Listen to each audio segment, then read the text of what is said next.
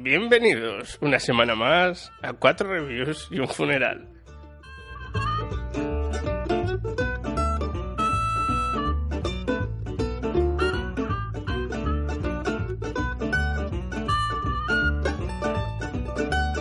Eso que oís de fondo no es un perro riéndose, es Conchi, que le está dando las drogas, significa se está esnifando pegamento. Claro, tiene un efecto.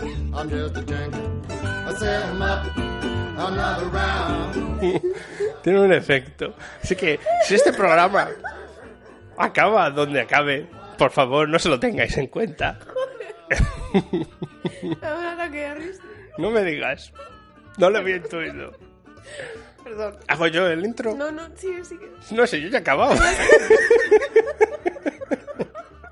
Por eso te digo que si hago yo, leo, leo yo el, el menú, el, el menú- el- guion para, para, ya sabes, Ya está, ya para... está, ya está, ya está, ya está. Ya está, es que Rubén se está metiendo conmigo porque dice que es nifo drogas. Yo no me no- meto, no yo verdad. solo, solo digo lo obvio. No es verdad, es un aceite que es- se llama Olae Oil o algo así, va muy bien. Ya, ya te digo. No, no, no solo por eso, va muy bien, de verdad. O sea, Sí que sí. es para respirar mejor. y entonces, pues, de vez en cuando le voy echando un- una olida, una... ¿Cómo sería? Bueno, una snifada no, porque suena muy mal. Lo- las cosas son lo que son, que no te gusten es tu problema. A mí me gusta, me parece muy No, no, me refiero a que te gusta llamarlo así. Ah, vale. Bueno, pues eso. Y entonces él se mete conmigo. Bueno, y todo ha empezado por ahí. Total, que nos habéis pillado. Y él pues lo aprovecha y luego hará Samper. Y bueno. Empezamos.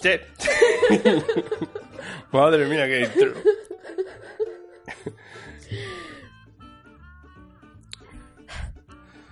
En el programa de hoy os hablaremos de la review number one y la review number two, que son las películas que como cada semana hemos ido a ver, El Señor de Dios y yo. ¿Qué son? Que son Walk Like a Panther, que es la que ha visto Rubén esta mañana, y luego nos hablará de ella. Y la que vi yo, Game Night, vaya Game, vaya Night. Noche de juegos. Ya te digo. De las noticias y otros rumores también nos hablaremos después. Y en la review number 3, Rubén nos hablará de The Good Doctor, que es la serie que le toca esta semana. Digo, sí. Después pasaremos a hablar de los estrenos semanales, tanto del Reino Unido como de España. Y en el funeral de esta semana, Rubén nos hablará de cine para ricos.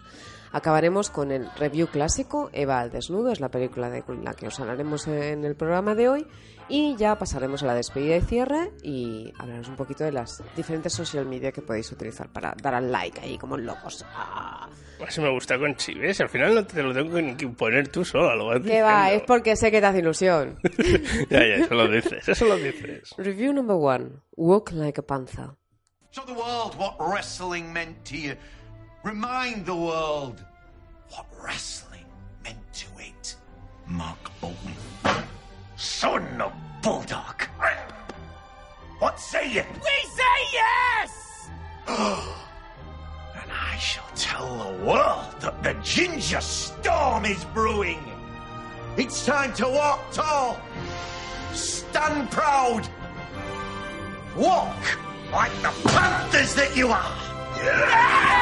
Come on! Yeah, all right, I suppose so.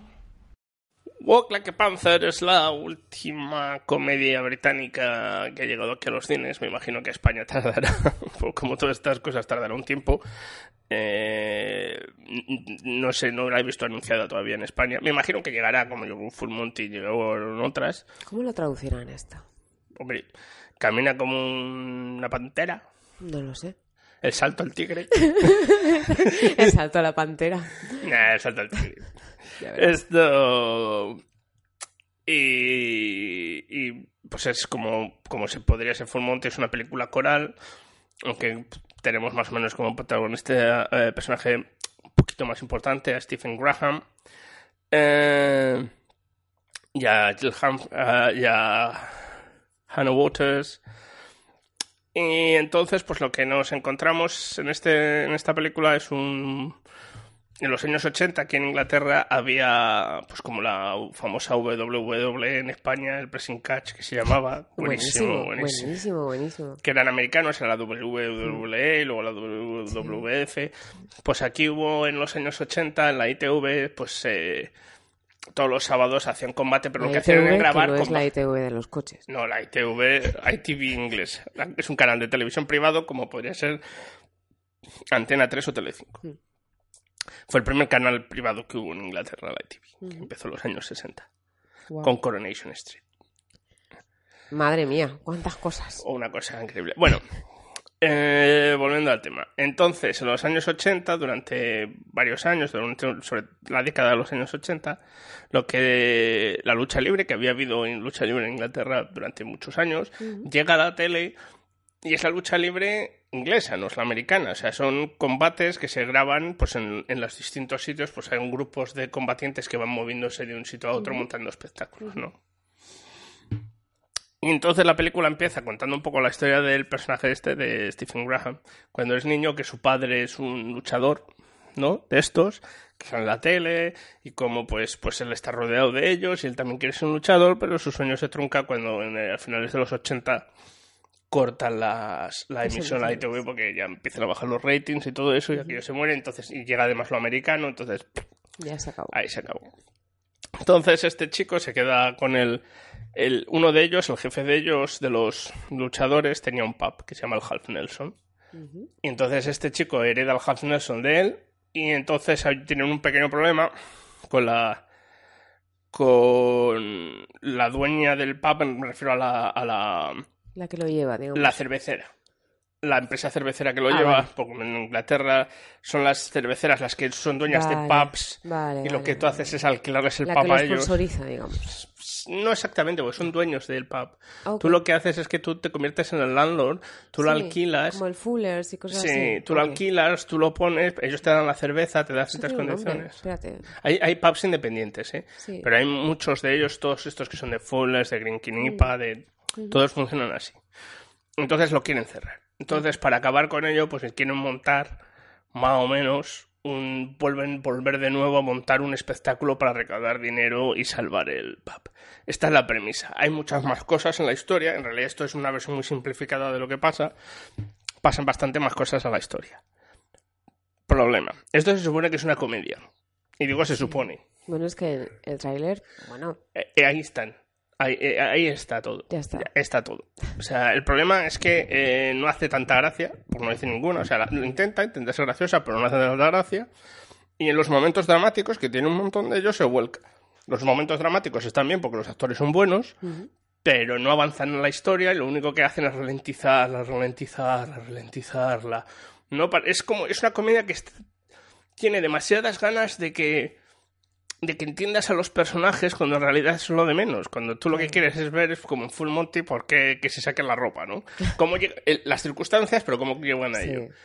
Aquí, pues, además no tiene tanto el- lo social que tiene Full Monty, ¿no? El de están todos en un duro, ¿no? Eso aquí en ningún momento te dice, hombre, entiendes que no son, no están montados y son unos de mala muerte, pero no hay tanto eso, ¿no? Es más, salvar el pub. Eh, Vamos, que un poco decepcionante, ¿no? Bastante, o sea, dura una hora y cuarenta minutos. ¿Cuánto le sobra? la película. No es, que, no es un problema que le sobre, es que está mal la película. Una hora 40 minutos no le puedes quitar mucho. Me refiero, es que es una película. El problema de la película es que está mal estructurada, tiene muy pocas risas, solo al final, solo ya cuando sale el combate y tiene eso, entonces ya sí que tiene sus cosas y a lo mejor algún momento que por ahí suelto. Pero no, entonces tienes muchos actores muy desaprovechados, muy buenos. Y tienes una car- y tienes una carga dramática que algo tiene que tener, pues una comedia, tienes una carga dramática para que te puedas acercar a los personajes, pero que da muchísimas vueltas para llegar donde quiere llegar. Y que solo es en los últimos 20 minutos cuando por fin se acelera, empieza a ser más graciosa y llega siendo algo. Es que de verdad, es que empecé a mirar el reloj cuando llevaba 40-50 minutos en la sala. Madre mía. O sea, no es una cuestión de quitarle, es que no puedes quitarle. Ya.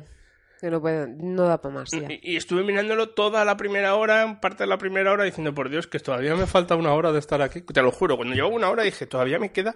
Cuando llevaba 40 minutos dije, todavía me queda una hora de película. Y lo que te rondaré, Moreno. Estuve así de decir, bueno, me voy, y dije, no, no, no, no, no puedo ir. Ya que estoy, ¿no? Estaba solo en la sala, te juro que me paso la mitad de la peli mirando el móvil. Y, te aseguro que en ningún momento por mirar el móvil dejaba de perderme algo de lo que estaba pasando en la lo película. interesante que era, ¿no? Lo No, interesante. no, si es que además como tarda tanto, no te estás perdiendo nada. O sea, lo sigues entendiendo igualmente, lo sigues viendo igualmente. Sí. Y es una pena. O sea, me parece que es una oportunidad desaprovechada para, con ese grupo de gente tan, esos de grupo de actores tan buenos, me parece que, bueno, pues alguien ha tenido esta maravillosa idea de vamos a hacerlo sobre la lucha libre. Y el guionista, pues, ha mezclado dos cosas que no debía. sí. Eh, mm, hombre, yo tampoco me esperaba el peliculón del siglo, ¿de acuerdo? Pero yo por lo menos esperaba, pues eso, la comedia inglesa, un poco de... Sí, lo que comentábamos en, en otro ¿no? programa, ¿no? O Claro, sea, esperaba algo de eso. algo divertido, ¿no? No, tampoco de divertido de ja, ja, ja, ja, pero Bueno, de, pero rollo full de Monty, ¿no? hacerte, sí, así. de, de sentirte bien, de salir a... Y era un sido aburrida. O sea, el problema de una película que es una comedia que sea aburrida, que sea lenta, es lo, Es es lo peor peor. que le puedes llamar a una película. Cuando sobre todo la, la, ca- la categorizas como comedia, digamos. Claro, claro, es que es una comedia, intenta ser una comedia y hacen, intenta hacer chistes, pero es que lo intenta. Muchos no llegan a ninguna parte Es lo peor. y luego tiene una carga dramática que hace que se ralentice todavía más la película. Sí. Que no va, ni- ya te digo, no va a ninguna parte. Con mucha menos carga dramática o concentrándola en unos minutos, la tendríamos igual. Pero hay, por ejemplo, la historia entre el padre y el hijo, ¿no? De que el padre, pues nunca, no hacía mucho de padre, de- del protagonista, y el que era más padre era el que era el jefe de la, de del grupo este de luchadores, ¿no? Y eso es que vuelve, y vuelve, y vuelve, y vuelve, y tú, que ya lo sé, que, ya, me lo has enterado. dicho. ¿Cuándo vas a hacer el cambio que vas a hacer? Porque lo voy a intuir que lo vas a hacer y me vas a enseñar que al final pues se llevan bien el padre, ¿no? El padre vuelve y rescate a su hijo. Pero no, y vuelta, y vuelta, y vuelta, y es como que ya lo sé. Que ya lo sé, tío, que no, que no me hace falta tanto para esto. Y luego, hay cosas que empiezas con personajes que dices, uh, esto va a hacer intentarme. Que no, Que tampoco llega a ningún lado. que no, que no, que no, que dices, bueno, ¿y para qué lo habéis metido entonces? Si no afecta a la película. Pues vaya, qué decepción. Yo pensaba que con él, no sé, yo... No, no, tráiler no, os la podéis ahorrar, de verdad que os la podéis ahorrar. O sea, Pues yo me he aburrido y, y no he sido yo, he estado mirando luego después de la película, Sí, y digo, a ver si es que ves. soy un raro, Sí, sí, sí. Nada, para caer de un burro. ya ves. O sea, no he visto ninguna review que le diera más de dos estrellas. Pues mira que yo me pensaba que ibas a volver ahí súper emocionado. No, igual, no, ¿sabes? no, yo también tenía muchas más. Pensaba que iba a venir a tener un buen rato, Sí. a por lo menos entretenerme, que se Sí. me hiciera algo liviano y tal. Nada, Nada. pesado como la madre que lo fustó. Si lo- yo quería, en realidad lo que, lo que tenía más ganas de ver es la de de You Were Never Here. Sí, ¿Vale? Pero el problema es que me pillaba mal en horario y no pude. Y dije, pues esta vez por lo menos me entretengo. claro. Pero no. Pues nada, Ay, ¿qué le vamos a hacer, ahí Conchi? Espero que lo- tú te lo pasarás un poco mejor. Review number two. Game night.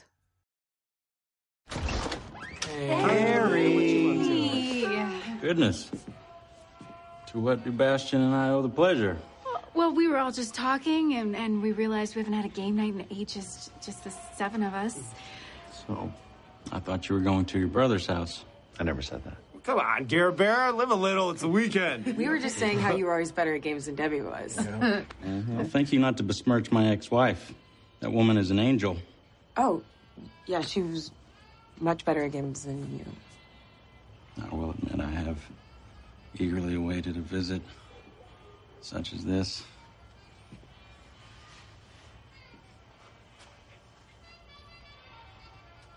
Where'd he go? Do we follow him? It seems like it. Ryan, you go first. I'm scared.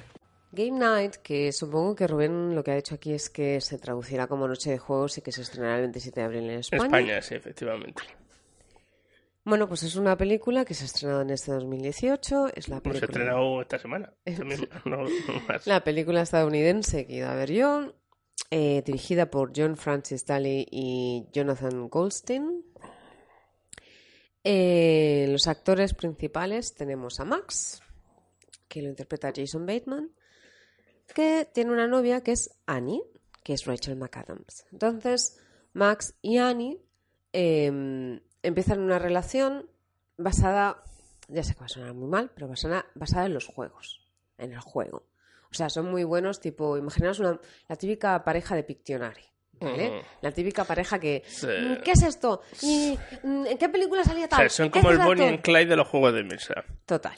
Pero además es que les encantan los juegos, están continuamente jugando, montan como una especie de noche de juegos en la que van los amigos, entonces regularmente, si no cada noche, una vez a la semana, van los amigos a su casa, etcétera. Tienen una relación de pareja muy buena, se casan, entonces tienen su casita y a partir de ahí, pues una vez por la, sema- a, sema- a la semana, vienen sus amigos a casa y montan la fiesta. Tienen ¿Cómo un se lo vecino. pasa? Se lo pasan bien.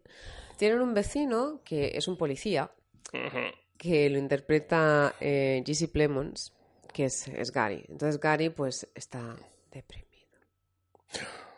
Porque lo ha dejado su mujer. Porque es tan divertido. Es una fiesta. Y se ha quedado con el perro.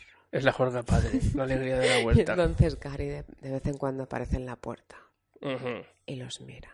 Y No hace ellos- nada más. Y ellos mm, intentan evitarlo para que no se meta en la noche de juegos. Y Gary está intentando meterse en la noche de juegos. Y ellos nunca tienen game night, ¿no? Bueno, esto es como empieza la trama.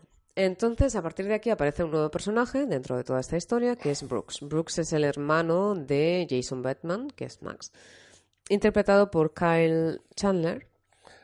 Y Brooks, pues, parece un hermano idílico, pero resulta no serlo.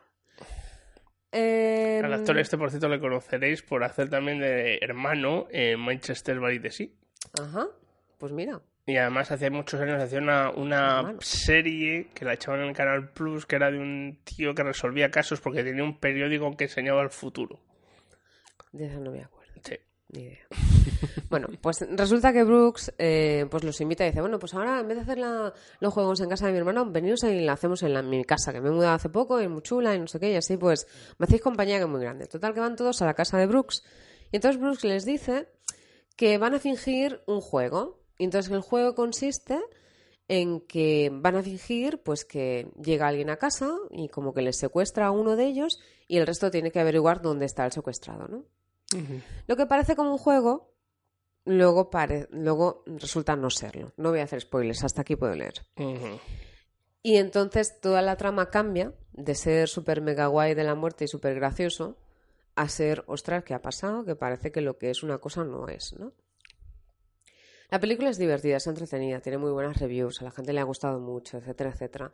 La verdad es que se hace amena, eh, tiene momentos Vaya, por lo visto es mejor que la mía, por lo menos. Tiene momentos graciosos y tiene momentos. La gente en el cine se lo pasa muy bien. Y realmente, si eres inglés, el humor inglés te lo pillas. Pero además es con ese doble sentido, ese, ese cachondeo, ¿no? El personaje, por ejemplo, de- del poli, ¿no? Pues es como de esto que es, ¿no? Em, y bueno, le quita paja a todos esos momentos un poco más, así como de. Coy, ¿qué ha pasado, no? Sí. Ostras, que mm, le ha pegado un tiro. O ostras, que le ha Sí, cortado. sí, no qué. momentos dramáticos. Sí, ¿no? Chungos. Pero que como están envueltos, me imagino, en toda la comedia, Toda pues la no sabes pues si son dramáticos de verdad o solo es una Eh, comedia. Exacto.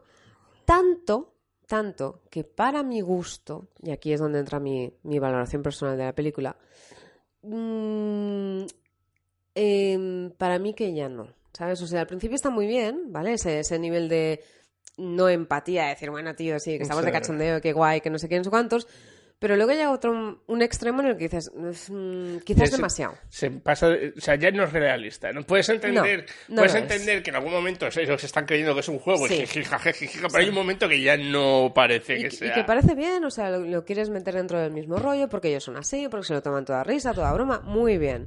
Pero aquello que dices, bueno, ya no. Entonces, ahí a mí me parece que entra un poco la manera de interpretar quizás las bromas que a veces tienen los, los americanos, los, los estadounidenses, ¿no?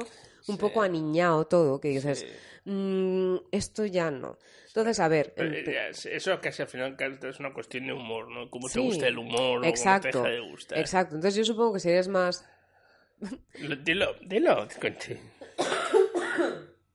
me he quedado hasta sin voz. Ah, El miedo, el miedo. si eres más joven, más adolescente, pues te vas a partir la caja, te va a, te va a No creo que sea solo de por adolescencia. Tiene que ver cómo te gusta el humor. Como te gusta el humor, Porque hay gente que, por ejemplo, no hay gente joven que le encanta el humor ácido, el humor negro inglés o tal, y hay gente con 40 años que no lo pilla ni le interesa. no es un humor, es que no sé, es, es un No, tipo de humor. no me estoy refiriendo a esto, Mm. me estoy refiriendo en general. El problema Sí. con el humor es que no todo el mundo le gusta. Por ejemplo, No, tú viste claro. la maravilla esa llamada Grimsby. ¿No? Pues hay gente que lo encontró gracioso. amazing, vamos. Por eso te quiero decir que el humor es muy... No se me olvidará el bucaque en mi vida, vamos. Mm, No, En no. mi vida. Esto me refiero que, que el humor es, es... Eso no significa que la película pueda ser un truño, no, ¿eh? No, pero hay gente que le que gusta. gente que le, hay Sí. quien le gusta cierto humor y hay gente que no le gusta cierto humor. Yo eso Pero lo entiendo. Esto es un poco, o sea, a ver, ese humor, digamos que es un poco in your face. O sea, esto es lo que hay, te Eh, gusta o lo odias. Pero eso Ya suele ser el humor am- americano, vamos a decir. Que cuesta que en España también tendemos mucho a hacer comedias de ese tipo. Es un ¿eh? poco más infantiloide, ¿sabes? Y quizás a mí eso ya no me Yo no es que crea que sea más. infantil, porque vuelvo a lo mismo. Ahí, ahí el humor no es, para mí no es infantil en este caso. Para mí es que sea más, como tú dices, en tu cara. No es un humor que no tiene dobles intenciones, no tiene doble... Es muy... ¡Pum! Esto ya es, está. La risa, la risa... La risa por lo visual o Mm. por el chiste fácil que no tiene segunda, que puede ser muy gracioso, ¿vale? Por ejemplo, yo con la de Algo pasa con Mary, mm, mm, mm, yo creía que me moría de la risa, no. pero también me gustan mucho los Monty Python. A, a mí no. ¿Ves? Pero yo, por ejemplo, con los Minions, me parto la caja. Pero yo me río mucho con los Me niños la primera vez, la segunda ya me parece pues repetitivo. yo me, yo me, me parto la caja cada vez. Y más infantil que eso, no pues imagínate, pues me encanta. Me Ya refiero a que por eso no es una cuestión infantil, es estilo de humor, ¿vale? Sí, quizás sí. Entonces, está claro que a no todo el mundo le gustan todos los estilos. No, no, no, para nada. Oye, que, que genial, ¿no? O sea, No, no, la, claro. la- La diferencia, por ejemplo, entre lo que tú has dicho, la crítica de la tuya y la mía, es que la mía era un truño, con o sin humor. No, esta está bien. Es, Claro, es- esa es la diferencia. Es visible, digamos. O sea, Claro. la puedes ir a ver, está bien grabada, los actores son buenos. Sí, sí. eh, te puede gustar más o menos el humor, Claro, pero la peli está a bien. eso me refiero. La mía es sí, los actores eran buenos, estaban bien grabada. El problema que tenía es que el humor no llegaba. O sea, ya no es que no te guste no el humor, es que sabes que nadie se va a reír con eso porque no llega. Aquí la sala estaba llena, pero además es que la gente se reía. Claro, la, gente claro. se reía. El único que no se reía era el que tenía yo al lado. Sería muy serio. Coño. pero, pero- muerto. hasta a mí que, vale, no, no es que sea my cup of tea, ¿no? O sea, vale bien. Pero te reís alguna vez. Sí, bueno, y bastante, sí, puntos muy graciosos y tal. Pero es que el que tenía al lado, tío, ni nada, ¿sabes? Aquello que ya estaba con los gusanitos aquellos, digo, no lo voy a sacar de la bolsa porque parece que le molesta. Y lo- entonces lo que no entiendes es qué coño hacen en la sala. ¿Qué dicen? A ver, ¿para qué? ¿Para qué estás aquí, tío? Vete por ahí. Me parece que solo se rió una vez. Y fue como dije, vale, tengo licencia, ya voy a coger los gusanitos todo de golpe.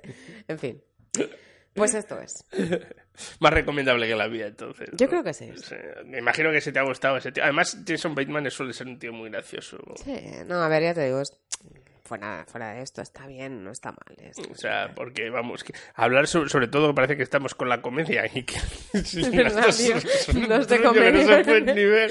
No, no, esta se puede ver. Pero sí que es verdad que, bueno, cuesta supongo hacer alguna película graciosa que tenga algo. No, es, que, es que en realidad eh, lo de la comedia es algo muy siempre se la da mucha cera a la Mm. comedia, siempre se, nos, se la acusa, no se lleva una mierda en los, en los premios y todo esto, pero en realidad a mí me parece que es una de las cosas más difíciles de hacer. Es muy complicado. Mucho. Porque hacer llorar a fa- hacer que alguien llore es fácil, hacerle reír no es tan fácil. No por lo que tú has dicho, porque hay diferentes tipos de humor Porque y que puede diferentes tipos de humor, lo que tú te puede parecer gracioso, luego a lo mejor no lo es. Exacto.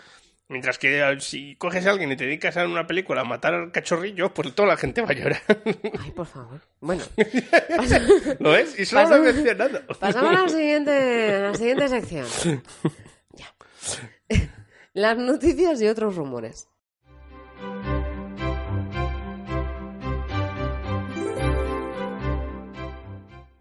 John Favreau eh, será el creador de una serie de Star Wars.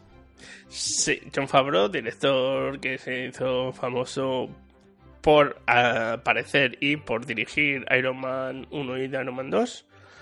Él hacía también del chofer de Iron Man, Ajá. eh, de, vamos, de Tony Stark. Eh, y ha dirigido también el libro de la selva y tal, pues la Disney que está que le quiere mucho, porque ha cogido varias películas suyas y ha sacado Minoyes de los Minoyes. Esto. Eh, Sí. eh, pues, pues ahora le han dado. eh, Star Wars por fin ha decidido dar el paso hacia adelante, o sea, LucasArts, o sea, Disney, de hacer una, una, una serie de, eh, de acción en, en vivo, o sea, con actores, no de animación, porque hasta ahora todas las series que ha habido de Star Wars son de animación, Sí. porque justo acaba de terminar la serie que había de animación hasta ahora, que era Star Wars Rebels, ha terminado, han emitido el último episodio esta semana. Y por lo tanto, y justo además una coincidencia, ya se ha ha Disney ha registrado el nombre de Star Wars Resistance. Madre mía. Entonces seguramente lo que va a explicar esta nueva serie, intuyendo, leyendo entre líneas, va a ser el espacio de años entre que acaba el retorno del Jedi, o sea, la de la, La primera última. trilogía, la última, y, y empieza la de la amenaza, no la amenaza fantasma, no, por Dios, Eh, la, la primera de la nueva trilogía. Nota para los no frikis. Si antes ya era difícil y complicado enterarse no, no, no, de las diferentes trilogías que no empezaban por el 1, 2, 3, 4, 5, 6, 7, 8, 9, para O complicarlo sea, vale, más, entre el episodio 6 y 7. Mira lo que tú quieras. O sea, a ver, el entre mapa. el retorno del Jedi y mapa. el despertar de la fuerza. Mira, regalo para las siguientes navidades. Un mapa de todas estas cosas para las que no ente- los que no entendemos solo, todo esto. Son solo nueve Minucias. películas. Sí, los cojones. que además me y gusta. dos series de animación. Ya no de solamente verdad. eso, es sola- sí, sí. No, no, no es solamente la película, es quién aparece en cada película, en qué Obviamente, episodio aparece, obviamente. y qué hace quién y qué hace no sé Y lo cuánto. triste es que no estas se te cosas ocurra no se confundir no a Obi-Wan. Kenobi con no sé quién, ¿por qué no? No se estudian en los colegios. Y se debería. ¿verdad? Claro, claro. Otras cosas no, pero esto sí. Hombre, la verdad es que la vida No, sería van a tener que aprender ahora la canción de la Legión en el colegio. ¿Cómo? No estoy de coña. ¿Cómo? No que estás oyendo. Van a tener que andar la canción para una nueva especie de proto asignatura sobre nacionalismo y ser muy español y muy españoles somos. ¿Esta es obligatoria? No lo sé, pero vamos, lo que es, es obligatorio es darse contra una pared. Y van a tener que aprender como la canción de mi banderita o algo así y la de la Legión. ¿Cuál es la de mi banderita? Yo qué sé, mi vida la he oído. ¿La de Marta Sánchez? No, coño, no. Le ha puesto letra ahora, Sí, sí. Está desde Miami la ha puesto la letra. desde Miami. No se ha ido a las Sesillas, ¿no? ¿Eh? O a Chirona, no sé. Mm. Bueno, Bueno, eh, ¿nos lees tú la segunda? Rubén? espérate que no acabo de explicar esto. Ay, perdona. Joder, Pues me pensaba que habíamos acabado No, con Walt Disney. Pues eso, que lo que va a hacer explicar seguramente es el- espacio comprendido entre. O sea, esos 30 años de que hay entre. Hombre, no me imagino de todos los 30, pero como hizo eh, Star Wars Rebels, que explica un poco lo que pasa entre el final de la primera trilogía. ¿Sí? Dios mío. ¿Qué ha pasado? ¿Qué ha pasado? Y la segunda trilogía, Que fuera de. Es lo que nos contó Star Wars Rebels. Pues estará lo mismo, pero en vez de ser animación, va a ser con personajes reales y la va a dirigir este señor. Y dicen que va a ser para el streaming, para el, para el, el servicio de streaming que quieren hacer a lo Netflix Disney. Claro, y dicen, ah, ah, porque lleva años pidiéndose que hubiera una serie de televisión sobre este mundo de Star Wars. Y ahora por fin lo hacen y lo van a hacer en su streaming para que, para que todos vayamos y les paguemos su servicio de streaming. Pues señores, el de aquí presente ya paga dos servicios de streaming, no va a pagar un tercero. Imagínate, bueno, espérate. Espérate, porque el futuro... Porque vamos, ya huele. Bueno, pero es que es lo que hay, supongo, si lo quieres ver. No, ahí eh, no, no es lo que hay, lo que va a pasar es lo que va a pasar. Es ah, servicios como Netflix, que ya, ya están muy metidos, pues es muy difícil que se caigan. Y lo único que van a hacer es empezar a canibalizarse unos a otros. Y lo que tiene de Netflix es que coge de todo el mundo y más produce lo suyo. Si Claro. tú en Disney solo pones lo tuyo, pues no vas a ir a ninguna parte. No sé, no, bueno, no. Bueno, irás con algunos, pero no a un Que no lo sé, pero vamos, me da a mí que hay demasiados peces para tan poca comida ya. Mucho... Eh, Al final acabará pa- acabará pasando lo que va pasando. Fusiones, mm, Disney se comprará Netflix porque su no funciona, pues ya me compro Netflix y ya está. Megalodones de la creación que lo único que hacen es empeorar. Como ya hablamos una vez, empeorar las cosas. empeorarlo todo. Bueno, pues Venga. ¿Nos lees el segundo tú, Rubén? Yo te leo porque te está mal de lo tuyo. Ah, claro, Estoy mal de lo mío. está incomunicada. Estoy mal de lo mío. Pero solo Ay, temporalmente, no. Es que he sufrido un pantallazo de No la sé si habéis oído el pling, pling, es que he sufrido un pantallazo de la muerte. Pero no el ha pantallazo azul de la muerte. Ha. Y, y por eso ha sido. Bueno, eh, siguiente noticia. Tom Hardy confirma que será Al Capone. Ostras. El señor Tom Hardy, que ya hablamos de esto hace unos capítulos, hace unos varios, un par de meses, yo creo, eh, de que iba a haber una, cap- una, nueva, cap- una nueva película de Al Capone que se llamaba Afonso. Se va a llamar Afonso. Pues ya ha confirmado, con un- como suele hacer siempre en Twitter, eh, diciendo que, que va a empezar en breve ya el rodaje de Al Capone y confirma que va a trabajar en la película de Al Capone, me imagino, haciendo de Al Capone. Hombre, si no participa haciendo de Al Capone ya sería... Podría trabajar haciendo de León, ¿eh? Eso vete tú a saber, tío. También. Eh, eh, eh, y... Y ya está. Y no mucho más. Y no mucho más. Bueno. Siguiente. Sigo yo. Eh, amenazan con rodar The Expendables 4 este verano. Expendables. Sí, la cuarta. Expendables. The Expendables. Es la que hizo el estallone con todos sus amigos, incluido el Chuache y compañía. Habla bien. Habla bien que no me entero. Que son de Cuenca, joder, todos. Joder. Por eso uno es el estallone, el otro es el Chuache, El choache. el Jet Li, el. El Jason, el Jason Strata. Stratan. Pues, es- pues habían. Cuando se hizo la tercera, acabó a hostias con el productor, el Stallone, el Silvesterio, Stallone, y acabaron a hostias. Silvesterio Estallones. Silvesterio, Stallone. Un día tenemos que hacer una de estas. Y acabaron a hostias y dijo el Stallone que no volvía a hacer ninguna de estas de Expendables. Y por lo visto debe faltar el dinerico y que no está haciendo mucho más que las de Creed. Y entonces ha dicho, "Oh, pelillos a la mar y vamos a hacer la cuarta. Porque además el Chuache había dicho que sin el Stallone él no volvía a trabajar en la peli. Oh, qué romántico. Así que por lo visto este verano, para horror de todos, van a volver a hacer la cuarta. Porque como la tercera ya no era lo suficientemente mala, pues hay que seguir. hay, que, hay que mejorarla. Hay que mejorar. Hay que mejorar. Hacemos la versión 4. Sí, venga, ya está. Ok, pues ahora sí. mm, Ahora creo ya que sé. podemos pasar a la review number 3. No sé, ¿eh? no sé, a ver si te va a hacer otro pantallazo a la no, muerte, me Conchi. no seas mm, pájaro de mal agüero, ¿sabes? No. No, que Que no seas pájaro de mal agüero. estas cosas... Las carga el diablo, tío. Review number 3. Eh, Rubén, ¿nos hablas de The Good Doctor? a lo mejor. Va, venga, Rubén. Hey. How are you doing? What's the point of sarcasm? Um, uh, I guess sometimes it's a way of critiquing people in a way that's funny, so they don't feel quite so bad. Isn't it just lying? Mm, well, it's not lying because people know you're lying. I'm not good at that. I can't discharge people if I think they might still be sick. Um, of course not. Why would you? Dr. Melendez made Nurse Friday my boss today. Should I speak to Dr. Glassman? No. What did you think this job was? To save people's lives. No. I mean, yeah, sometimes we do save lives. But the job? It's doing whatever Melendez asks us to do.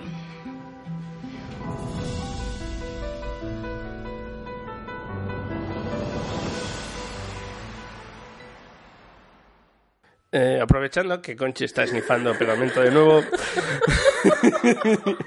voy a empezar a tío. hablar del Good Doctor. Esto es peor que si te estuvieran espiando, de verdad. No estamos en Hombre, vivo, no o sea, puedo, no nos no ven, puedo no, no, nos no ven. verlo, no puedo no verlo yo. No, Estoy pero, delante pero tuyo. no te chives, tío. Yo es que eso de drogas no lo llevo a rajatabla. Como dijo el Robert. Pues entonces no, me, no traigas Como dijo el Robert de extremo duro, niño, deja la droga, que son pocas y nosotros muchos. Esta es buena, esta es otra de las razones, pobre. Pues esto es lo mismo. Eh, bueno, The Good Doctor, hablando de drogas. The Good Doctor es una, se ha estrenado este año en Estados Unidos ABC, o sea, también canal de la Disney. Lo tienen todo, ¿ves cómo lo tienen todo? Lo tienen copado.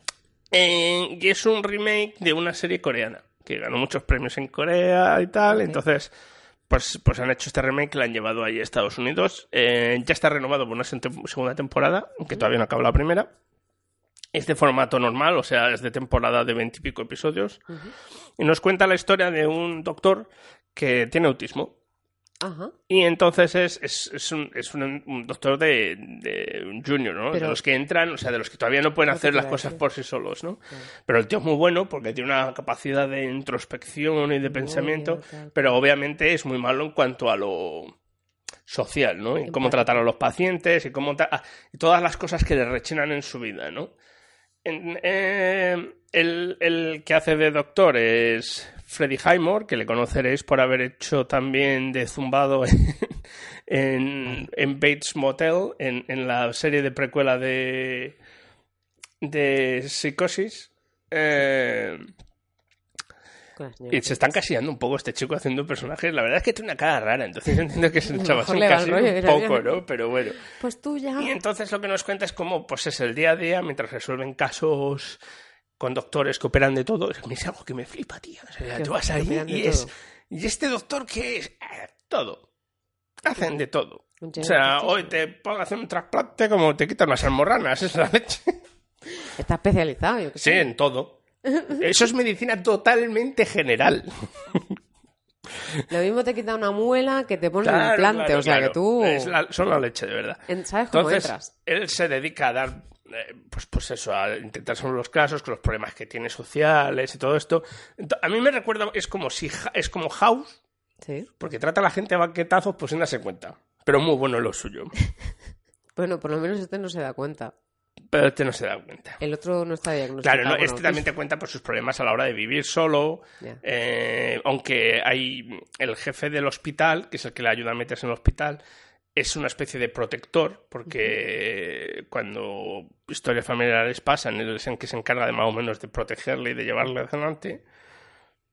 Pues tienen rifirrafes y tienen tal, entonces pues es como va descubriendo también no solo el mundo de la medicina, pero sino el mundo en general y cómo vive solo y todo eso.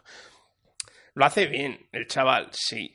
Pues algunas veces se pasa demasiado, ¿no? O sea, mm, sí, vale, sabemos que eres autista, también hay grados de autismo y, y- y el problema que tienes es que algunas veces parece que tiene un grado mayor que otras, pero bueno. Eh, el resto del elenco está bien, o sea, los actores son buenos.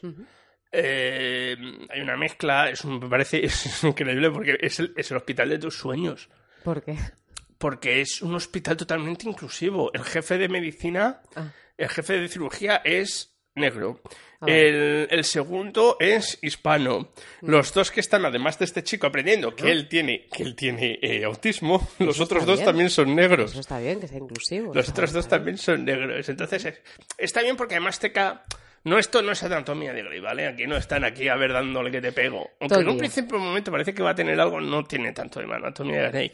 Y sí que te mete cosas que pasan, pues, pues problemas de acoso sexual, problemas de... Más reales. Eh, sí, problemas legales y cosas de estas, ¿no? Y eso está bien. Y en particular hay una actriz que, que- que es una actriz inglesa que a mí me gusta mucho, que se llama Antonia Thomas, que es la primera serie que ha hecho ahora en Estados Unidos, esta, que empezó haciendo, yo la conocí haciendo Misfits, que es una serie del Channel 4 que estaba muy bien, que eran tíos, críos que eran, que habían sido condenados a hacer obra social de esta, eh, Servicios sociales. servicios sociales, Sí, a la y- en un accidente raruno pues ganan superpoderes, ¿no?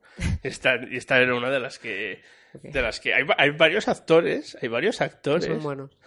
Que salieron de esa serie que se han hecho muy, muy famosos. Por ejemplo, el que hacía de Ramsey Bolton, el, el malo de Juego de Tronos, el, el sádico que se casa con Oye, tal, oye, ese oye, también oye, viene oye. de esa serie. Uy, ese chaval. Ese chaval también viene de esa serie y tal. Marcaba hasta su vida. Siempre ya hace siempre de malo. ¿eh? Y, eso Oye, que oye.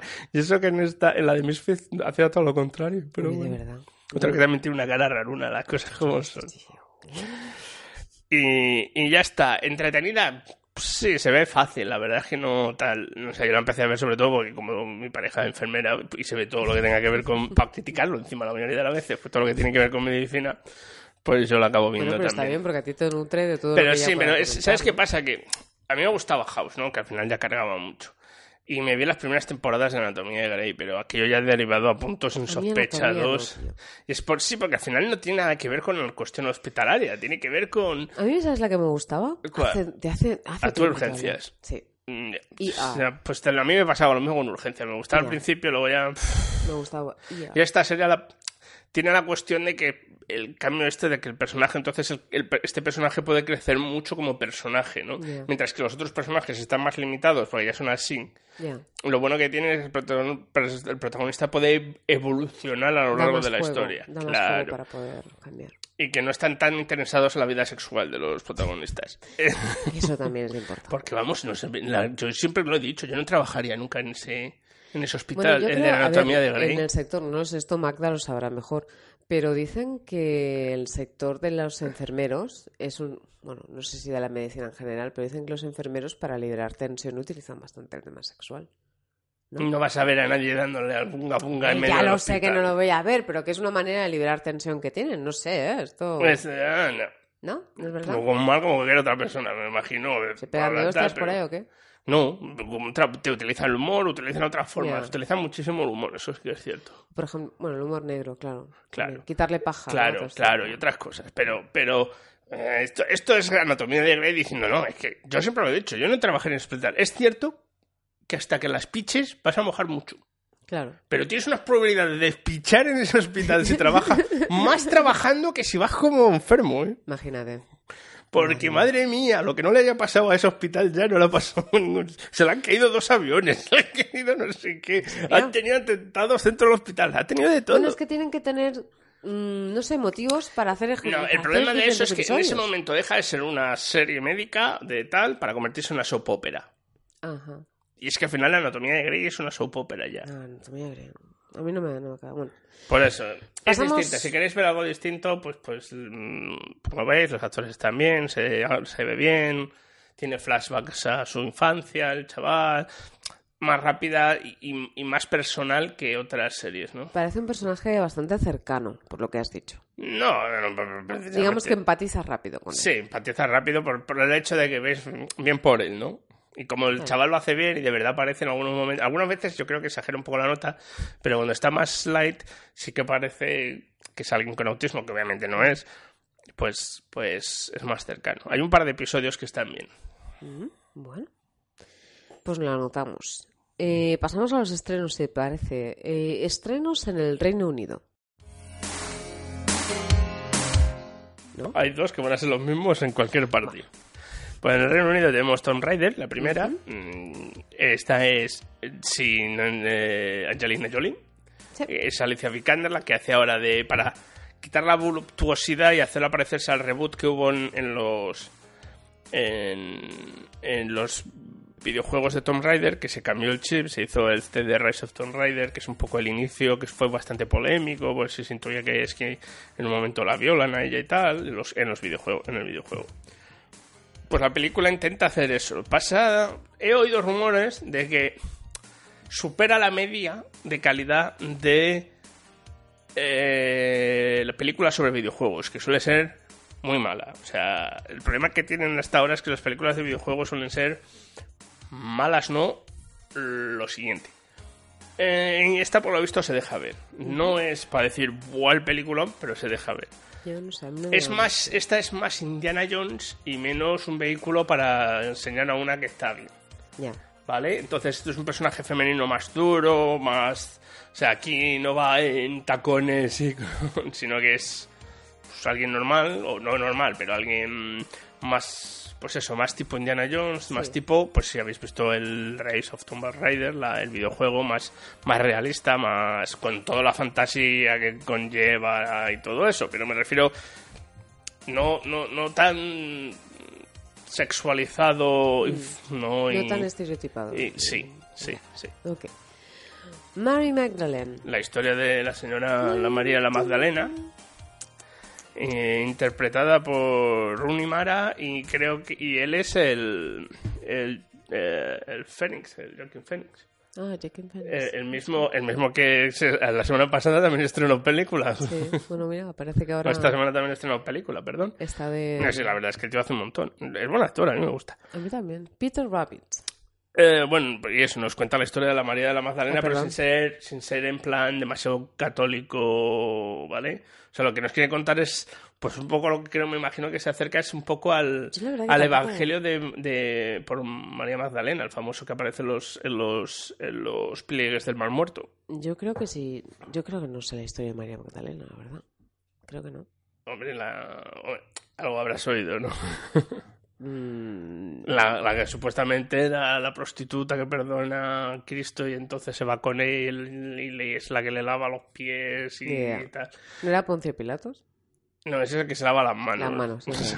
Bueno, fíjate. que luego en realidad resulta que si te lees la Biblia en ningún momento Educación dice católica, ¿eh? que- Aquí. Que, que en ningún momento dice, y yo soy ateo y vengo de una familia atea, eh, que en ningún momento... Que en ningún momento es dicen en la Biblia que sea prostituta, pero la pusieron en San Benito. Pueden decir, por favor.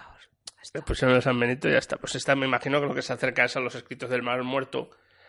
Y el, porque hay un evangelio según María Magdalena. Porque Ostras. algunos, porque la, consola- se la consideraba el, el decimotercer apóstol. Ok, el terceavo. Pero claro, eso cuando viene a la iglesia dice, no podemos tener un apóstol mujer. No jodáis. Una mujer no puede ser. Bueno, a razón de lo de siempre. Bueno, Pasamos. Peter Rabbit. Peter Rabbit. Peter Rabbit es basado en los famosos libros de Beatrix Potter. De ilustración.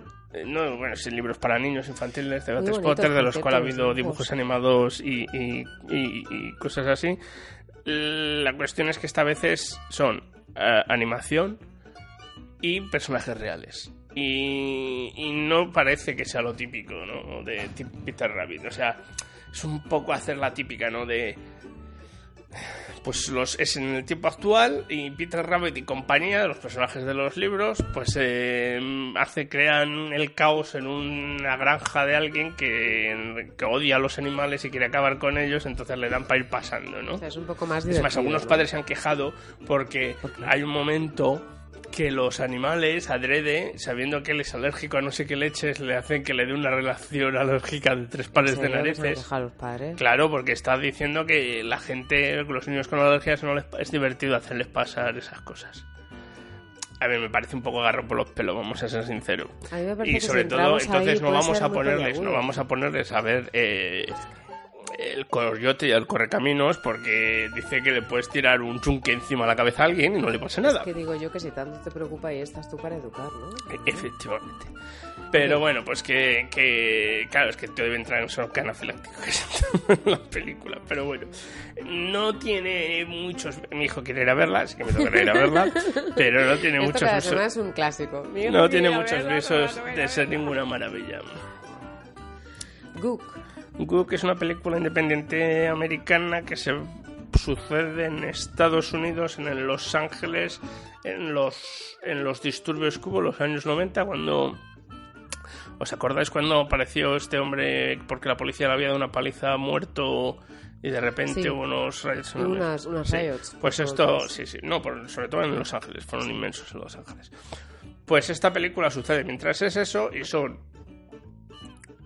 dos hermanos coreanos que tienen una tienda y una niña ah, de origen africano que es capaz de que se pira el colegio y se mete en la, está en la tienda de ellos y entonces es como su vida se va desarrollando durante esas horas mientras se van acercando la marabunta hacia donde está la tienda y intento de salvar la tienda o de salvarse ellos o de sobrevivir a, a, a- a- a ello, ¿no? Y encima con desde el punto de vista además de minorías, ¿no? Desde el punto de vista de- del banquito que se queja de que le han hecho lo que sea. Ya está, ya está un poco visto. Tiene Esto buena tiene- pinta, la verdad. Lamentablemente, seguramente la estrenarán en tres sitios y de los que te cobran por Una pasta. un riñón por entrar.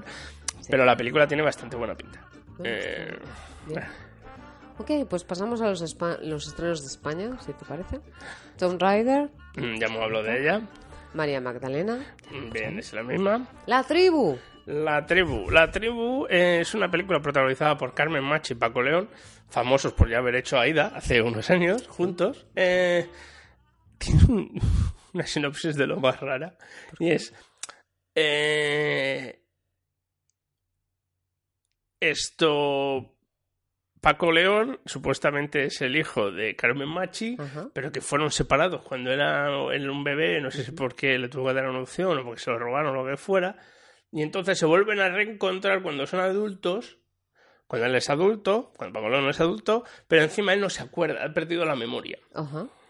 Y entonces, pues, y Carmen Machi... eh, ¿Se acuerda de su hijo? Mm, ¿O Sí, no lo ella sí que se acuerda cuando era pequeño, pero la cuestión es que eh, está dentro de un grupo de baile moderno de street dance, eh, Ella. ella. con otro grupo de mujeres, que, y entonces eh, pues es, es todo ese to- esa mezcla.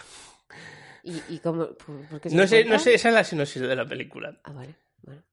Sé. Entonces, pues es el cómo él empieza a, a, a- a redescubrir, ¿no? Re- Descubre a su madre, descubre un mundo del baile. La ve, vamos. No sé, me imagino que la llamada es que es Paco León y Carmen Machi. Y, Bueno. y ya está. Bueno, a ver qué tal.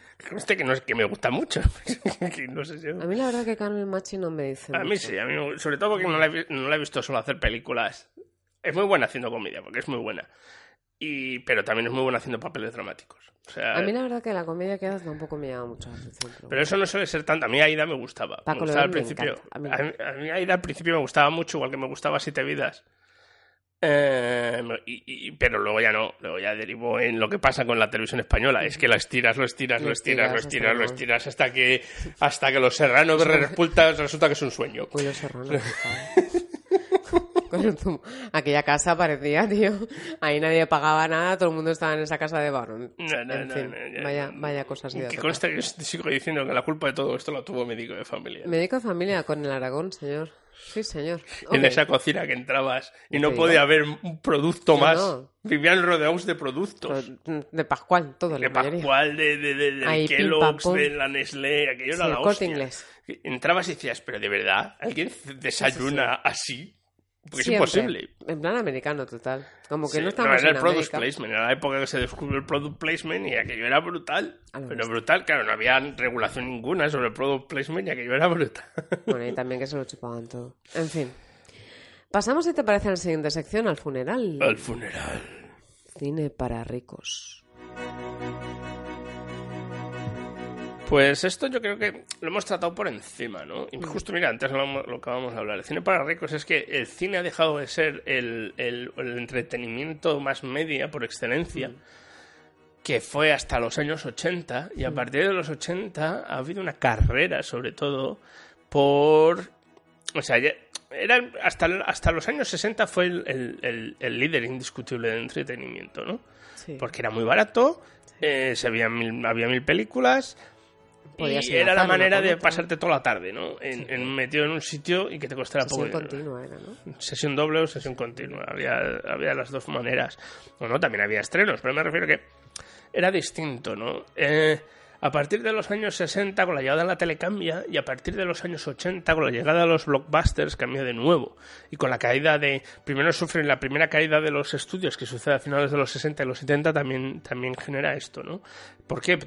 Sucede por dos razones. Una es la reducción brutal de la producción. Se pasan de crear cientos de películas al año a crear muy poquitas, 100, a lo mejor tienen cabida en un año, y cada vez menos.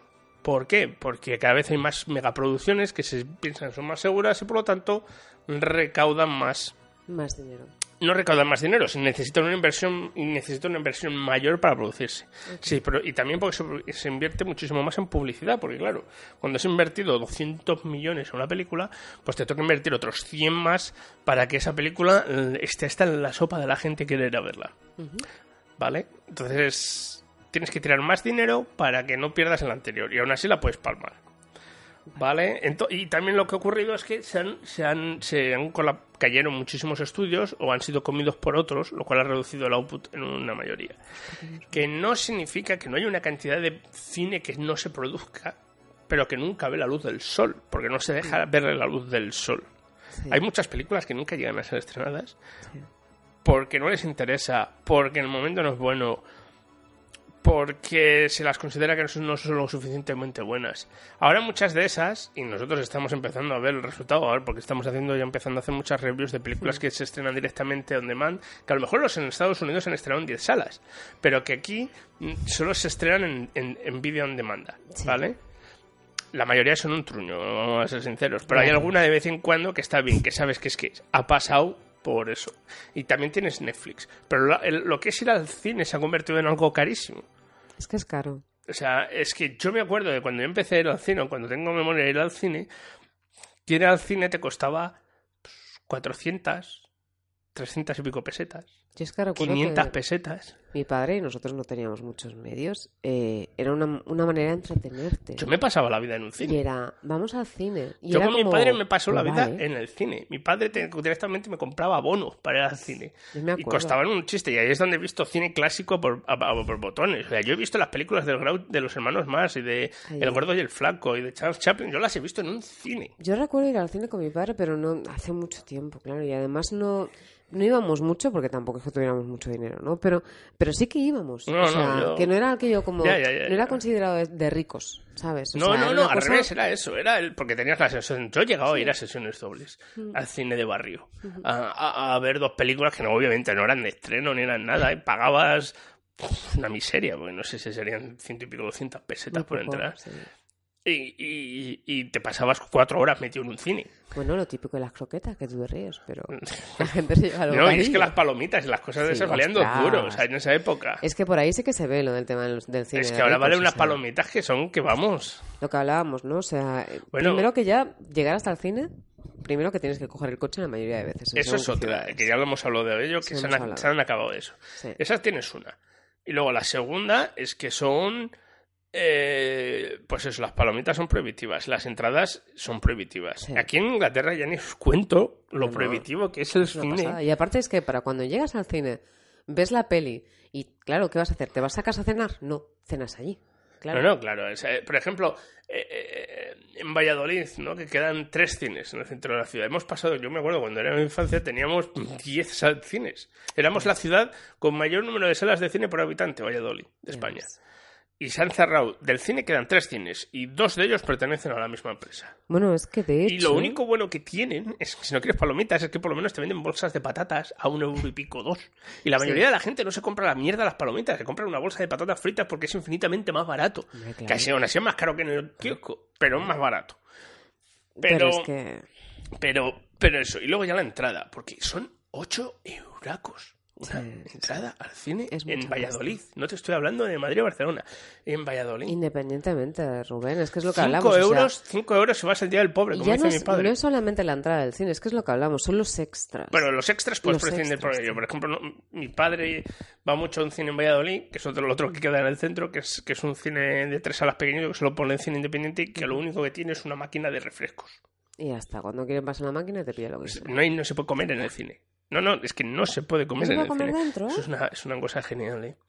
¿Cómo Es que es mira una que lo he hecho genial? claro. Yo, en mi infancia, la mayoría de los cines, Pues que no eran, gusta. la mayoría de los cines que no eran de sesión doble, sino que eran cines buenos, de, de- de estreno y tal. Cuidado, que yo lo de no comer se en el podía cine comer. no lo veo mal. No se podía Pues comer. yo no lo veo mal. ¿Por qué? Porque mientras que seas Tú vete- cuidadoso con tú- el ruido que haces, Tú has ido al... al- tú en, en- en España, cuando vas a un festival de cine, no vas a ver ni Dios comiendo. Festival de cine en España no lo sé, pero a ver, yo he ido a varios festivales en España. Bueno, el de los zombies de... El de Sitges. Sitges. Pero no, ¿a qué? ¿has ido a la sección oficial o has ido a las otras sesiones que hacen raras de Bueno, que se fui a la puede... sección de, a la sesión de zombies que te cierran Claro, toda la noche. Ahí como no te Claro, den de comer, Claro, no hombre, pero las sesiones fuera, ¿no? oficiales, por ejemplo, en Valladolid, en la Semincio, o si te vas a San Sebastián, no se puede comer en la película. Ya. Ni- pero ni comer, vamos, que te puede llevar una botella de agua por Pero si ahí te da lo puedo llegar a entender quizás porque son películas de festival y es otra historia, van a ir Pero a la misma película luego la vas a ir a ver en- luego en un cine. No es lo mismo, porque ahí las- la estás ya como... mm, ah, ¿Cómo decirte? Eh, Es lo mismo. Lo Mm, único yo que no varía es que paga más o menos por la entrada. Bueno, Es una cuestión. Y, y- y bueno, pues para ver ciertas películas, pues puedes comer palomitas. Para ver otras me parece un poco más, ¿no? Que hombre, a ver, prescindir. a ver, cuidado. Una cosa es comer palomitas, que es lo que yo entiendo para ir a comer a un cine. Sí, y no lo que este país. Y no lo que en este país, que nachos con... El otro día me senté y una chica al lado, Es que los nachos con nachos. salsa, Es con que no sé los qué, con sé- Y siete dices, salas pero, más allá. pero tía, o sea, ya es que Bueno, no se en me los Odeón, ocurre. en los Odeón Aparte, puedes comprar a oscuras se te puede caer de patatas todo fritas encima, esas tío. que son como waffles. Sí, Que son como waffles de patatas fritas, Sí, o sea, sí. hechas en la freidora. Claro. Puedes comprar eso. Una pasta, o sea, una peste que te mueres. Pero es que además yo pienso, hostia, con el po- la poca luz que hay, tiene muchos puntos de pegarte aquí, vamos. O sea, salir. Yo he comido una vez, manchadita. una vez nachos porque no había comido, tenía hambre y dijo, tengo que comer algo. No puedes En, hacer. en, además creo que estaba contigo. Bueno, hay hot dogs y todo en el, ahí sí, sí, sí, En, el IMAX. Y dije, un eno más Santo Tomás porque no veía lo que me estaba Es que comiendo. es el rollo, que no, no ves lo que te comes. No me había acordado con la Bueno, fuera, fuera eso. parte de eso, volviendo otra vez al problema de la pasta. Cuestan un pastón. ¿Por qué? Por las distribuidoras, porque en realidad los cines viven de las palomitas.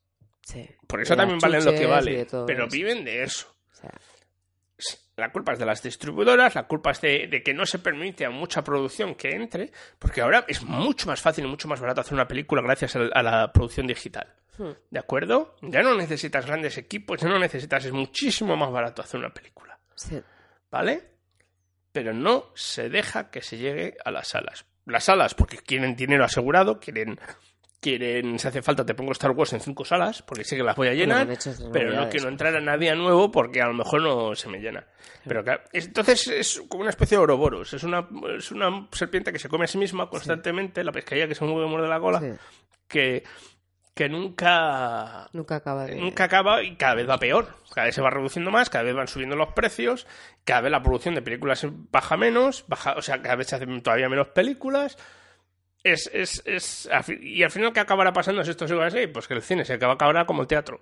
Una cosa que vas una vez al año porque por la experiencia y se van a quedar las megasalas, estas las super screens o los IMAX o lo que sea, y que claro, es que, vamos a ser sinceros, que, que pagarte la entrada del IMAX son 20 y pico libras. Es que, que, te cuesta una con- entrada de 30, 30 y con pico el al bono que nosotros tenemos, porque nosotros pagamos una cantidad mensual por, por poder ir a ver las Claro. películas cada mes, que son 20 libras al mes lo que pagamos. No llega así. Aparte de eso, Si vamos a la IMAX, tengo que pagar 6 libras por encima. Tienes que pagar un extra. Y si vas a ver una película 3D también.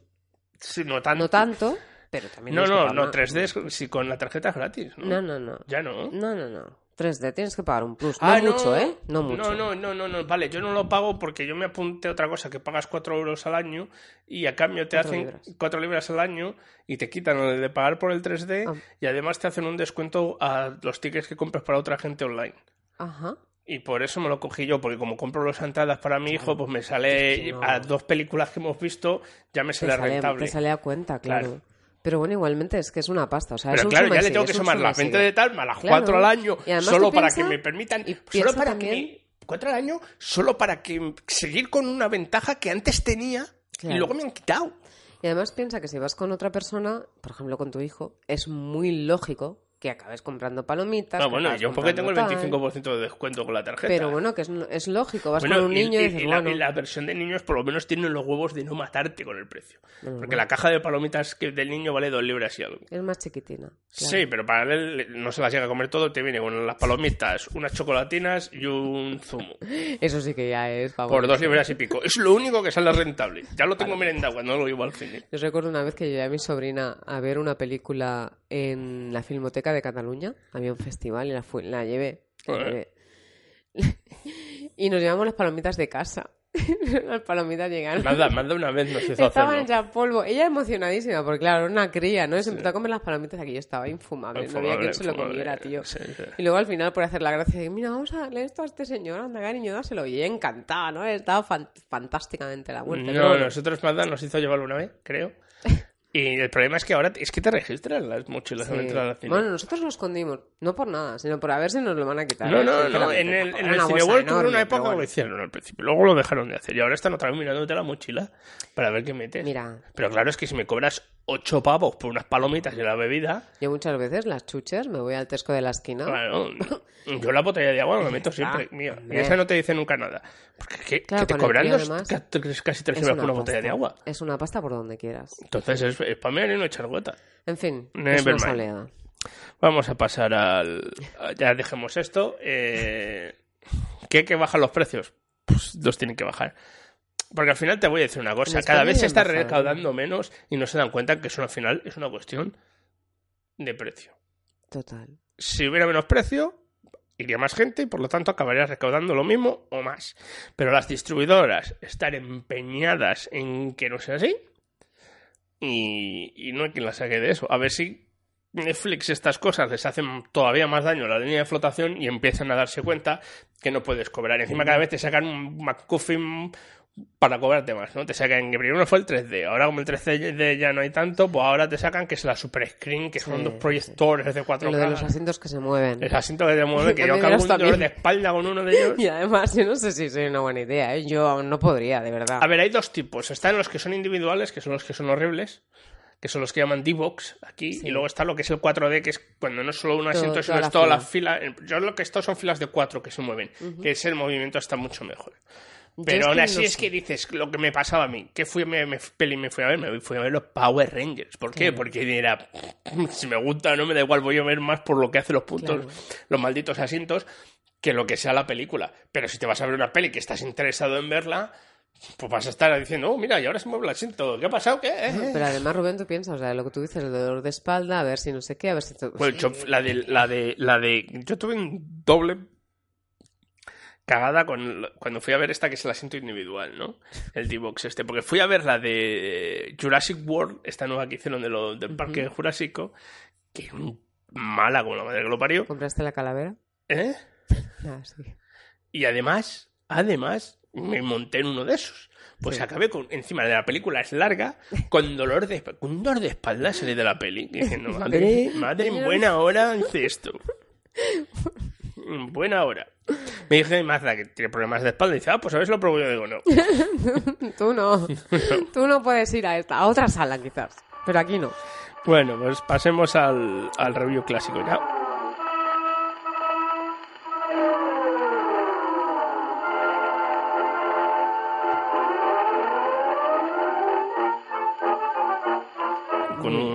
Clásico clásico de los clásicos de Clásico, Clasicolandia, clásico, clásico de los clásicos. que es Eva el desnudo, o como dicen en estas tierras, o en donde la rodaron, All About Eve. Fasten your seatbelts. It's going to be a bumpy night. Mademoiselle, je vous remercie infiniment pour l'invitation. Enchanté to you, too. I distinctly remember Addison crossing you off my guest list. What are you doing here? Dear Margot, you were an unforgettable Peter Pan. You must play it again soon. Uh, you remember Miss Caswell, don't I do not. How do you do? We've never met. Maybe that's why. Miss Caswell is an actress, a graduate of the Copacabana School of Dramatic Art. Ah, Eve. Good evening, Mr. DeWitt. I had no idea you two knew each other. This must be at long last our formal introduction. Until now, we've only met in passing. That's how you met me. In passing. Yes. Eve, this is an old friend of Mr. DeWitt's mother, Miss Caswell, Miss Harrington. Miss Caswell, how do you do? Addison, I've been wanting you to meet Eve for the longest time. It could only have been your natural timidity that kept you from mentioning it. You've heard of her great interest in the theater. We have that in common. Then you two must have a long talk. I'm afraid Mr. DeWitt would find me boring before too long. You won't bore him, honey. You won't even get a chance to talk. Claudia, come here. You see that man?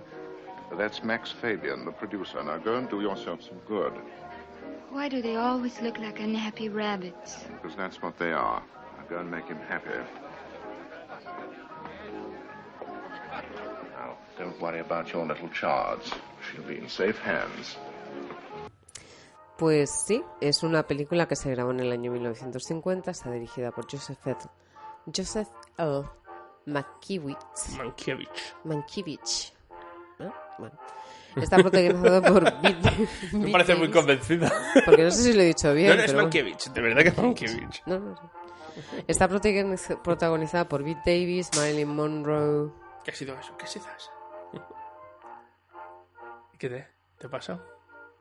Ann Baxter. Estoy pensando en Marilyn Monroe. Sí, tiene un papelito muy pequeño. Ah, vale, porque ahora sabes. Pero claro, como es Marilyn Monroe, pues sale ahí. Vale, pues es que. bueno, Es más, es más, es una de las películas, es con la película que se le empezó a... muy chiquitina, vamos, el papel. No, nada, pequeñito. nada, no es, sale cinco minutos. Ya ves. Bueno, pues eso, es una película que, em, como ha dicho Rubén, se llamó Eva, Eva al desnudo, ¿no? Entonces, eh, está basada en un libro que se llama The Wisdom of Eve, o La sabiduría de Eva, bueno, escrito por Mary Orr. Entonces, en base a eso, el, el escritor, que es el mismo que el director, Joseph L. Mankiewicz, Es un, director muy importante. Em, bueno, pues nos, nos presenta esta película. La película empieza con una especie de despedida y también con una especie de eh, bienvenida. O sea, fallece una persona del mundo del teatro en la sociedad americana y digamos que mm, por ponerlo así de una manera muy bruta es como si bueno pues se destronan una reina y una persona que tiene que ver con el mundo del, teatro femenina muy importante a la que están despidiendo están haciendo una especie de homenaje y coronan a una nueva reina por así decirlo. La nueva persona que entra a formar parte de lo que es la- el sumum del teatro de la época en, en América en Estados Unidos en aquel momento se llama Eve es Eva protagonizada por Ann Baxter. Y entonces, a partir de ahí, el narrador, que es um, Addison DeWitt, DeWitt, que es eh, George Sanders, em, nos explica la historia de Eva, nos da paso a la historia de Eva. Y a partir de aquí empieza lo que es la película. La película empieza con Margot, que está protagonizada por Bette Davis,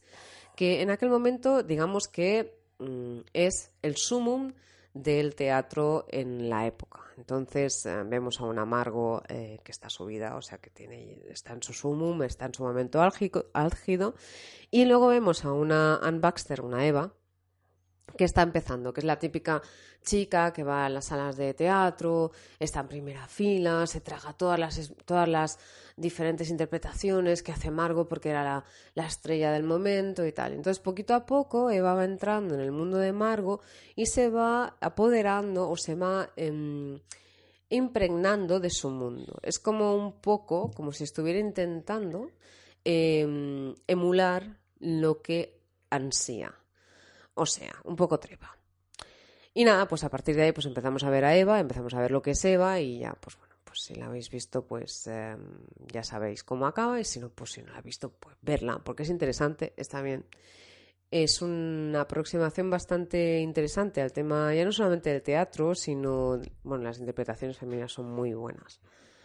Em, yo tengo que decir que a mí el papel que más me ha gustado, o la, la interpretación que más me ha gustado, puede ser que sea la de Bette Davis, más que Anne Baxter. Hombre, La verdad.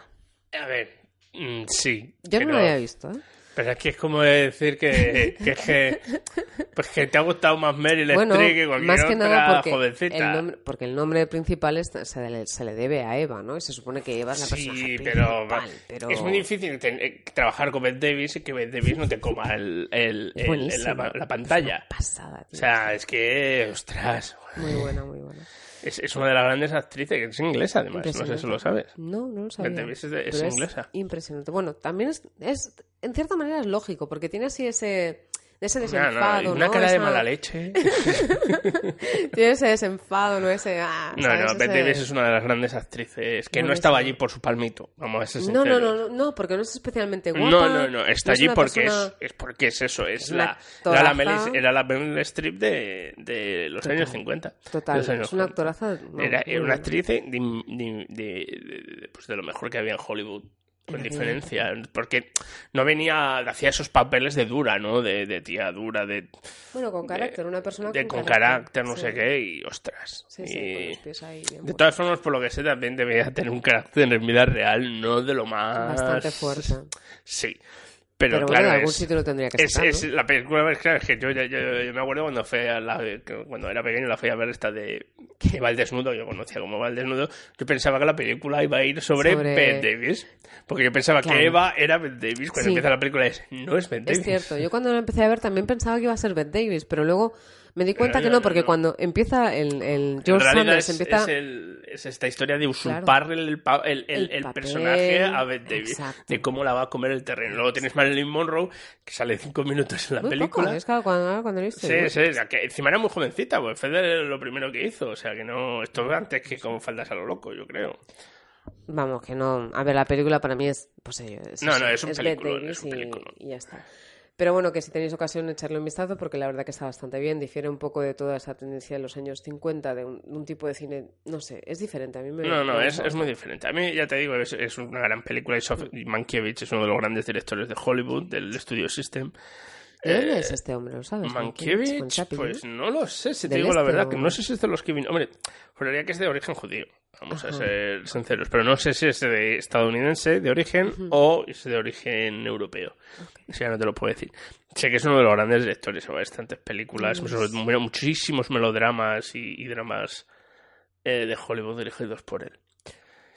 Pues yo Pues- creo que ya cerramos esto, ¿no? Que Ya hemos desbarrado, hemos desbarrado bien. Oh, increíblemente no es, va a ser la vez que más tiempo vamos a estar, pero hemos desbarrado con ganas, ¿eh? Bien. Eh, ¿Cómo se nota que cuando lo inhalas aquí Bueno, ahora ya estoy más calmadita, ¿eh? ya, ya va pasando tanto meterle, pues claro, deja de hacer efecto. Ya no es ni tanto. Yo creo que se van a pensar que estamos usando gas de la risa para hacer el programa. No, ¿por qué? Porque nos estamos perdiendo la, la caja cada cinco minutos. Es tu madre, la pobre, que, que- que dice que solo, solo hacemos más que reírnos. ahí.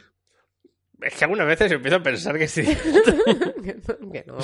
Bueno, vamos a ir acabando ya. Recordaros, como siempre, que estamos en todo lo habido y por haber en el mundo del social media. O que, o sea, estamos en Twitter, en arroba 4 reviews un phone, estamos en, Facebook. en Facebook, en 4 reviews un funeral, estamos en Instagram. Instagram, en arroba 4 reviews un, eh, arroba 4 reviews un funeral. Estamos Medium. En Medium, donde ponemos nuestras descargas, que dentro de poco subiré la última del Chuache. Eh, que, que he hecho una para directo en, en vídeo en demanda y, Y también, como no, que nos podéis escuchar además de iVoox en iTunes y en TuneIn. Que por Dios, dar esos likes, dar esos seguir, que ya no se os cae en las manos de verdad, poner algún comentario diciendo, esta es la leche, me gusta. O esto es una mierda. O esto es un truño, yo os voy a cerrar el chiringuito. Vamos a pasar como lo de las reviews. Me da igual lo que pongas, pero ponlo. Ponlo. Esto y... Y ya está, recordad que también acabo de subir esta se- hace nada, hace dos días, el segundo episodio de nuestro podcast de cómics, que es por un puñado de grapas, que lo tenéis en el mismo canal que, que también que Cuatro Reviews un Funeral. Y no mucho más. Desearos, es- ya esperamos que por lo menos hasta la Semana Santa, te- que volveremos a tener vacaciones, que todo marzo vamos a seguir en el horario habitual de lunes o martes en casos muy tardíos eh, donde el programa se sube porque entre pitos y flautas esto ha sido un poco el toque me roque las últimas tres semanas pero bueno ahí estamos Ahí estamos. hasta la semana que viene muchachos Hasta la semana que viene.